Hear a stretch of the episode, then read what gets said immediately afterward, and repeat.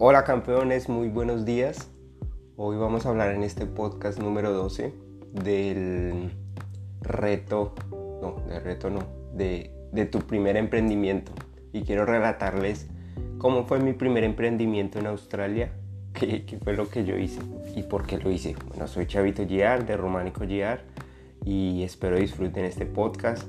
Gracias a todos los que están sintonizando los podcasts. De nuevo, muchas gracias a Nelson Zapata, a Dani Guarín, mi hermano. Muchísimas gracias a Aquila Muñoz de Perú. Eh, gracias eh, por estar ahí atentos en sintonía a los podcasts y a todo el contenido. Gracias a Renato eh, Villaseñor por estar ahí siempre dándole el engagement a nuestro contenido. Muchas gracias emprendedores y bueno, Después seguimos con más saludos para que esto no sea más, más, más largo en los siguientes podcasts. Muchas gracias emprendedores, ya saben, avanzamos juntos. Y bueno, el tema es tu primer emprendimiento y quiero relatarles cómo fue aquí cuando yo llegué a Australia. Mi primer emprendimiento. Primero, ¿por qué? Porque pues siempre quiero tratar de tener emprendimientos nuevos y no es que quiero tratar de tener emprendimientos nuevos, siempre nosotros buscamos como ese negocio que nos ayude a generar riqueza por sí solo, un negocio que, crezca solito y que, y que se alimente solito para que nos dé la abundancia que queremos para nosotros y nuestras familias, ¿cierto? Entonces, todo empezó, todo empezó como esta ambición por tener negocios, por, por ser dueño de empresa, por ser emprendedor.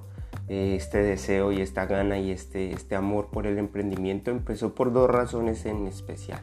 Una, gracias a lo que yo llamé mi primer mentor, que fue un primo emprendedor, que lo conocí en Medellín, un primo lejano, y cuando fuimos a visitar a la familia en ese, en ese pueblo, nosotros inicialmente íbamos porque estábamos buscando al primo artista, al primo que quería ser cantante porque nosotros queríamos ser cantantes y él ya había grabado un disco. Él iba más adelante de nosotros y nosotros en busca de ese primo artista, recuerdo cuando llegamos eh, al apartamento donde estábamos buscando al primo y eh, en un cuarto a la izquierda había un, todo un escenario de grabación, el cuarto del artista y en el cuarto derecho había una fábrica de, pasabocas, de paqueticos de papas, toda la esencia de un emprendedor. Y nosotros esperando al artista para aprender de él, porque yo en mis tiempos pasados quería ser cantante. Malo, cantaba mal, pero, pero lo intentaba, porque creía que ahí había una salida. Y luego, pues terminé, fue todo el fin de semana con el primo emprendedor y me encantó eh, la vida en libertad que él llevaba, el hecho de que él podía pasar tiempo con, con nosotros sin, sin, preocuparle el negocio porque el negocio trabajaba solo por él. Simplemente él nos decía, dame 10 minutos, eh, estoy con ustedes y arreglo unas cosas. Y así era. Se tomaba 10 minutos, solucionaba, hacía un par de llamadas, eh, por favor haz esto, haz esto, esto. Y él ese día ya se desentendía del negocio. Entonces me pareció súper increíble la vida que él llevaba y de ahí en adelante yo dije, yo quiero ser emprendedor así como el primo, que se convirtió en mi mentor. Y la otra, y la otra razón fue un día jugando Cash Flow. Bueno, estaba leyendo el libro de Padre Rico, Padre Pobre de Robert Kiyosaki. Eh, gracias a Dios ese libro llegó a mis manos cuando era pues joven, 15, 17 años creo, no recuerdo bien. El caso es que me gustó muchísimo el libro, fue el primer libro que, que me logré devorar si normalmente leer un libro me duerme y no soy muy bueno leyendo, pero ese libro me lo logré leer todo y en él hablaba del, del cash flow, del juego de que él creó, del cash flow 101. Entonces yo lo, yo lo compré en español allá en Colombia por internet y, y cuando empecé a jugar eso lo jugaba solo, muchas veces también con mi hermano, con mi familia. Yo convidaba a todo el mundo a que jugara porque me parecía un juego súper increíble. Y aún, aún eh, lo juego por internet en inglés y cuando esté en casa seguro con mi hermano lo volveremos a jugar y con el que quiere, el que quiera jugar Cashflow, eh, ya sabe, tiene las puertas abiertas y nos vemos para jugarlo porque siempre nos recuerda cuál es la meta, ¿no? Y es esa columna de activos de nuestros ingresos pasivos que nos generen esa libertad exitosa. Es salir de la carrera de la rata, el juego de cash flow es salir de la carrera de la, de la rata y, y, crear tus propios ingresos pasivos para que eh, generen el cash flow que te da la libertad financiera que tú quieres para poder entrar al camino rápido que habla Robert Kiyosaki. Y en esos, con esas dos situaciones yo dije, esto es lo que quiero, quiero emprender. Así que juntando el amor por el emprendimiento y juntando lo que Cashflow nos enseña gracias a que Robert Kiyosaki nos da su patrón del dinero, pues entonces yo siempre he estado pensando en eso, en cómo hago para generar ingresos pasivos para alimentar mi columna de activos. La empresa de nosotros de Románico GR es eso precisamente para ustedes, para todos los emprendedores que tenemos esta misma pasión, este mismo amor. ¿Por qué? Por libertad financiera nuestra y de nuestras familias. Nuestro propósito es muy claro, queremos un millón de familias libres exitosamente, eh, financieramente, mentalmente, espiritualmente y físicamente, y por eso es que hacemos lo que hacemos. Pero bueno, de eso no vamos a hablar, sino del primer emprendimiento que cuando llegué aquí a Australia, y el primer emprendimiento fue una vending machine eh, clásica. una maquinita de, de, dulces, de, gallerías, de golosinas, eh, de, pavarrotes, que le llaman en México. Bueno, un, cositas de comer de muy, muy, muy bajo precio, de paquete. Entonces lo que yo hice es que cogí una maquinita. Un, yo, aquí en Australia cuando yo llegué yo era estudiante. Es la única manera desde Colombia que yo conocía para vivir en Australia como estudiante. Entonces yo aquí llegué de esa manera, yo tengo visa de estudiante en Australia.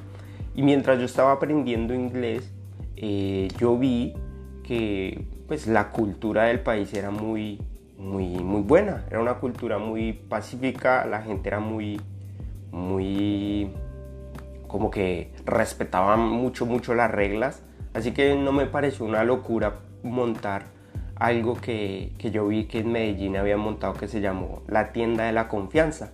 Y era una maquinita donde no había quien lo atendiera, sino simplemente las personas llegaban, ponían el, precio. En Medellín, la tienda de la confianza, eh, todos los productos eran a mil pesos. Tú ponías mil pesos y cogías luego el, producto, un paquete de, papas, un juguito de mil, eh, dulces, todo lo que valía mil, ahí lo representaba y la tienda de la confianza era eso, precisamente tú dabas el billete y eso, y, tú tomabas el, pedido. Y la maquinita siempre estuvo ahí sola en Medellín eh, cuando yo conocí ese proyecto. Entonces yo dije, aquí, ¿por qué no lo han intentado?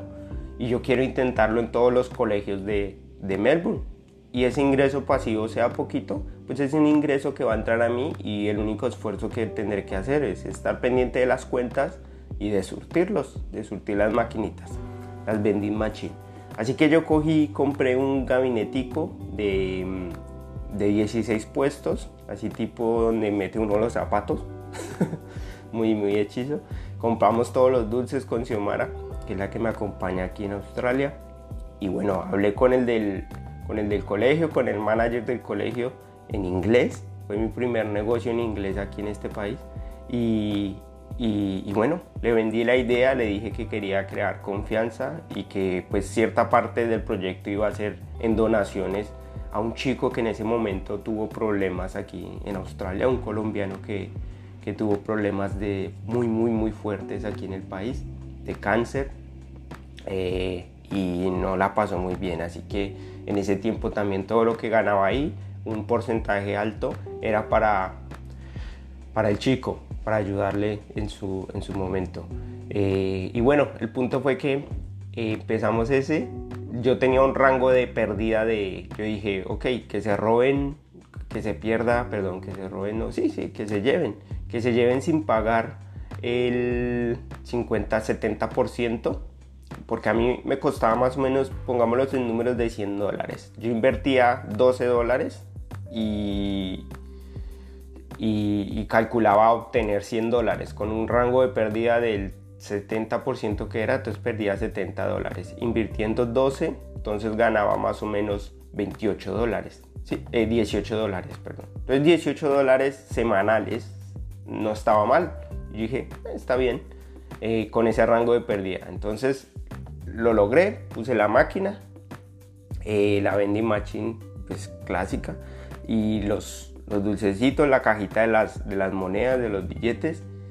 Y efectivamente, la primera semana como 30 dólares, la segunda 25 la tercera 20 y así semana por semana ya se fue bajando, ya se fue bajando y, y un momento a otro ya las utilidades eran de un dólar, 5 centavos y ya después ya no habían utilidades. Ahora sí eh, el rango de, de, confianza se perdió porque ya, ya prácticamente yo surtía y todos se lo comían y, no había un dinero. Y bueno, quería compartirles que ese fue mi primer emprendimiento, fue una maquinita de dulces aquí en Australia, eh, pensando en ingresos residuales. Y quería compartírselos porque sé que cada uno tiene alguna idea de pronto que, que tiene en mente, que ha intentado. Y qué bonito que recuerde ese emprendimiento y si no lo has hecho que lo hagas porque esas experiencias son las que nos ayudan a entender muchas cosas de los negocios eh, y de nosotros frente a las situaciones, porque es muy importante saber tú cómo manejas eh, la logística, la operación de las cosas, cómo te das las mañas para emprender en un lugar nuevo, emprender algo diferente. Así que eh, siempre emprende y si tienes una, mente, una idea en mente, lo importante es que eh, intentes que crezca sin dinero.